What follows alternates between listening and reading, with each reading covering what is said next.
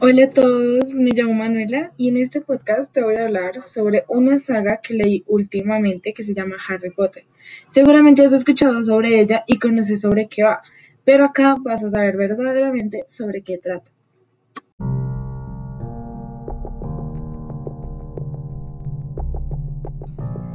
Todos conocemos a Harry Potter, el niño con gafas y una cicatriz en forma de rayo.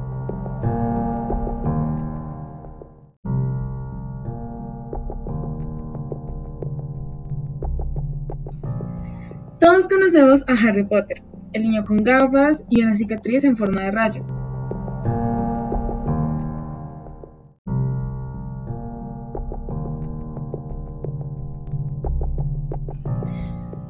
Pero una vez te metes en la lectura y te las películas mil veces, entiendes el verdadero significado detrás de la historia.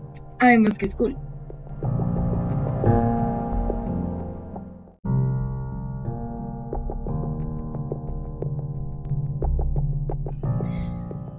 Pero una vez te metes en la lectura y te las películas mil veces, entiendes el verdadero significado detrás de la historia.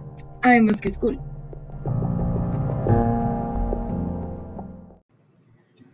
Pero un día cualquiera a Harry le llega una carta diciendo que es mago, primero que todo, y que segundo tiene un cupo en el colegio de Hogwarts de magia y hechicería. Él no se lo creía y no entendía por qué le había llegado esa carta o qué significaba. En cambio, al parecer, sus tíos sí lo sabían. Entonces, cuando le empezaron a llegar un montón de cartas, porque los magos sabían que a Harry no le estaban llegando todas sus cartas, tuvieron que recurrir a Hagrid. Hagrid es el guardabosques de Hogwarts, que lo fue a recoger y a decirle que sí era un mago y sí tenía un puesto en el colegio de Hogwarts de magia y hechicería. Al recogerlo, lo lleva a un restaurante que conecta el mundo Muggle, que es los Muggles significan que son no magos, o sea, los humanos normales. Conecta el mundo Muggle con el mundo mágico y lo conecta con el callejón Diagon. Ahí van a comprar todo lo que Harry va a necesitar para Hogwarts.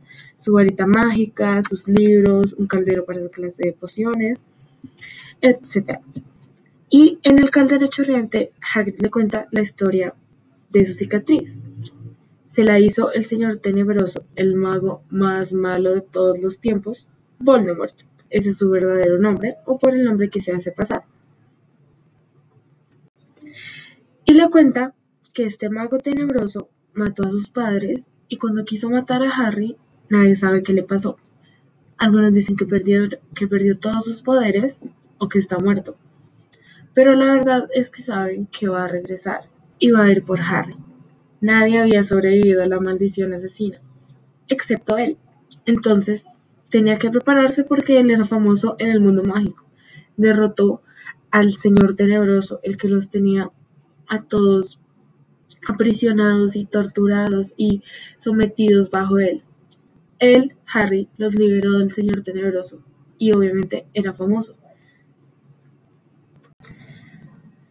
Entonces al llegar al colegio todo el mundo estaba diciendo Harry Potter, Harry Potter, él es Harry Potter, el niño que sobrevivió. Después ya todo el mundo lo superó y se acostumbraron a él. Y lo escogieron como buscador de Quidditch. El juego de Quidditch es como un tipo de fútbol, pero se hace en escobas.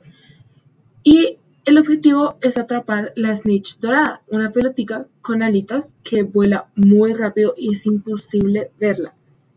Entonces por eso es un juego que no tiene fin. Termina hasta que el buscador atrape la snitch. Mientras tanto, se trata de meter puntos en tres aros, mientras todos están en las escobas. Harry fue escogido como, como buscador y fue el buscador más joven que hay en la historia. Al llegar a todos los estudiantes de primer año, como Harry, les hacen la ceremonia de selección, que es cuando les ponen el sombrero seleccionador y este dice en qué casa van a quedar. Las casas de Hogwarts fueron creadas por los fundadores, que eran Rowena Ravenclaw, Helga Hufflepuff, Salazar Slytherin y Godric Gryffindor. Las cuatro casas son nombradas por sus apellidos: Ravenclaw, Hufflepuff, Slytherin y Gryffindor. Harry queda en Gryffindor con sus dos amigos Ron y Hermione, que van a ser hermanos y compañeros de por vida. Ese año Harry se enfrenta con su profesor de defensa contra las artes oscuras, o sea, Quirrell. Este tenía a Voldemort en sí. Voldemort, el señor tenebroso, lo había poseído y quería conseguir la piedra filosofal que te hace inmortal cuando bebes como, como su líquido.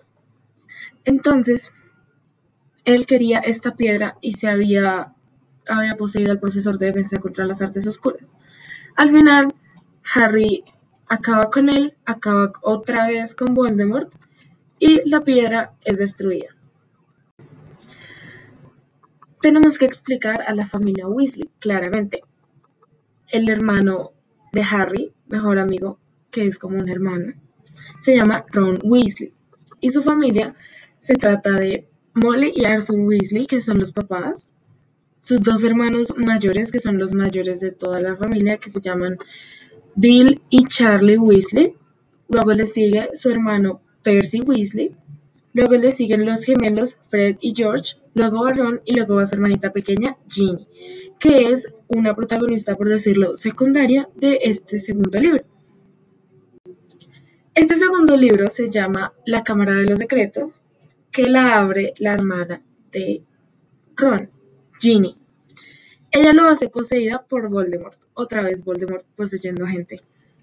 La posee a través de el diario que él dejó con una parte de su alma, el diario de Tom Riddle, el verdadero nombre de Voldemort, antes de que se volviera un mago tenebroso. Entonces, Ginny se vuelve muy ella se envuelve mucho personalmente con el diario, le cuenta todo lo que le pasa. Y esa, vulnerabilidad la aprovecha Voldemort para, poseer, para poseerla y así él recobrar vida mientras la mata a ella. La Cámara de los Secretos era, era una cosa que creó Salazar Slytherin que contiene un monstruo que va a purificar la sangre mágica. Los magos impuros o sangre sucias son los que tienen padres humanos no magos, o sea, muggles. Entonces, el creador de la casa Slytherin creía que esa era sangre sucia y tenía que ser erradicada. Por eso creó esa cámara donde mantiene a un monstruo, un basilisco, una serpiente gigante contra la que Harry pelea y salva a Ginny. Harry mata al basilisco con la espada de Godric Gryffindor, que solo un verdadero Gryffindor la puede sacar del sombrero seleccionador. Harry mata al basilisco, vence a Voldemort y salva a Ginny. ¿Cómo vence a Voldemort? Le clava un colmillo basilisco que tiene veneno de basilisco y se lo clava al diario. Y así esa parte de alma de Voldemort muere, aunque en ese momento ellos no sabían que era una parte de alma. Quería primeramente contar sobre estos dos libros para poder explicarles de qué se trata en sí toda la saga de Harry Potter, em, porque en el segundo libro nos hablan de el diario de Tom Riddle, ¿verdad? Y que tiene una parte de alma. Pues gracias al segundo libro nos podemos dar cuenta que eh, desde este segundo libro se desarrolló toda la historia entre Harry Potter y Voldemort, ya que en el libro final nos cuentan que Voldemort dividió su alma en siete partes e hizo Horcruxes. Los Horcruxes son objetos que contienen una parte de alma. Entonces eso fue lo que hizo Voldemort para vivir por siempre. Hizo Horcruxes y los ocultó y gracias a esos pedazos de alma que todavía quedaban en la tierra cuando mató a Harry y la maldición le rebotó, es que pudo volver. Al final descubrimos que el diario de Tom Riddle es un Horcrux. Un Horcrux es un objeto que contiene una parte de alma. Voldemort eh, dividió su alma en siete partes matando a siete personas y depositándolas en cosas simbólicas de Hogwarts o cosas simbólicas para él.